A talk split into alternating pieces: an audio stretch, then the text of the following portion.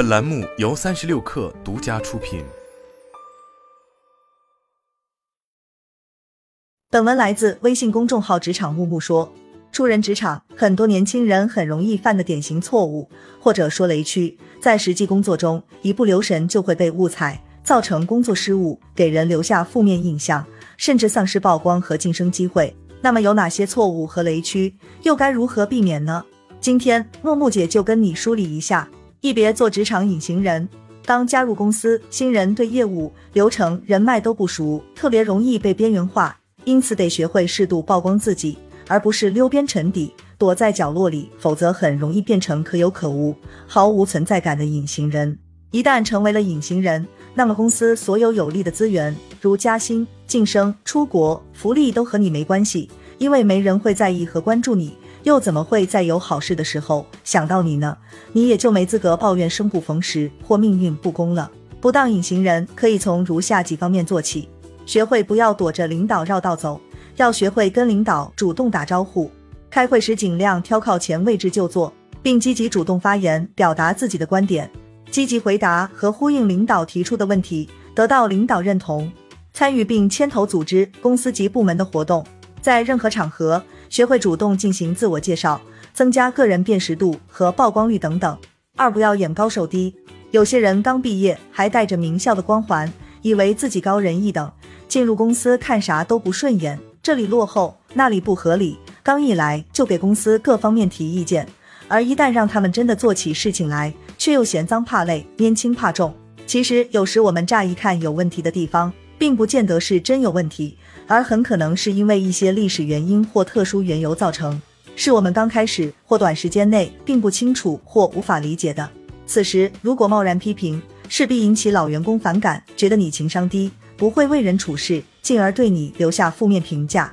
所以，如果你的确发现有异常之处，不妨先侧面打听或询问，等对问题全面了解之后再做客观判断。另外，作为新人，心高气傲，总想一下子进入核心岗位，参与重大项目，但往往会被安排先做基础或繁琐的工作。此时，如果你不能调整心态，欣然接受，而是带着情绪或一百个不愿意的心态盲目应付，领导都看在眼里，这样对自己工作的重新安排非常不利，因为不能在一些基础上的工作展示能力，证明自己，谁又放心将更重要的工作交给你呢？三不要被动等待，不管是你的领导还是一些老员工，其实都是一本行走的教科书，很多优点值得你去学习、去发现，而不是坐等别人主动向你传授。这是有心的你。就可以眼观六路，耳听八方，多观察，会偷艺，看看他们如何沟通，如何工作，如何汇报，如何写 PPT，如何管理项目，如何和他人打交道，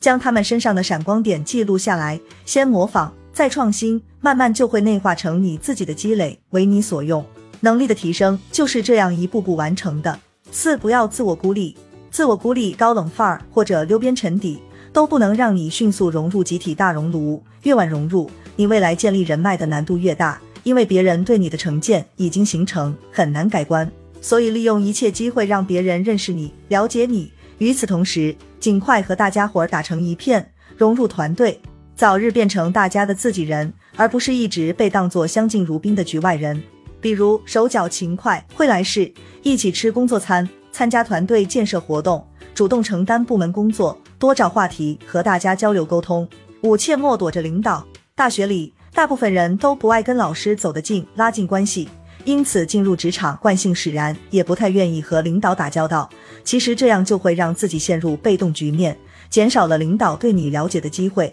毫无内涵和价值的拍马屁一点不值得提倡。我们要学会的是，适时向领导展示自己的工作成果，汇报工作进展，从而听取领导的建议。为工作的下一步开展明确方向，而这同时也是向领导展示自己工作能力的最好方式。不这么做，领导又该如何能认识甚至赏识和认可你的能力呢？学会如何干好工作，更要学会如何展示工作成果，这才会为未来的升职做好铺垫。六，不要重复犯错误。每一次汇报、每一个会议和每一项任务，都是我们学习和提高自身见识和能力的最好机会。不要犯重复的错误。在每天结束后都能做复盘和总结，列出哪些方面做得好，哪些不足，哪些值得学习借鉴，哪些错误需要避免，就会帮助自己进行系统梳理，摆脱盲目而机械的重复，从中发现改善和提高的空间。日后在工作中多多加以实践和应用，失误就会越来越少，成果就会越来越多。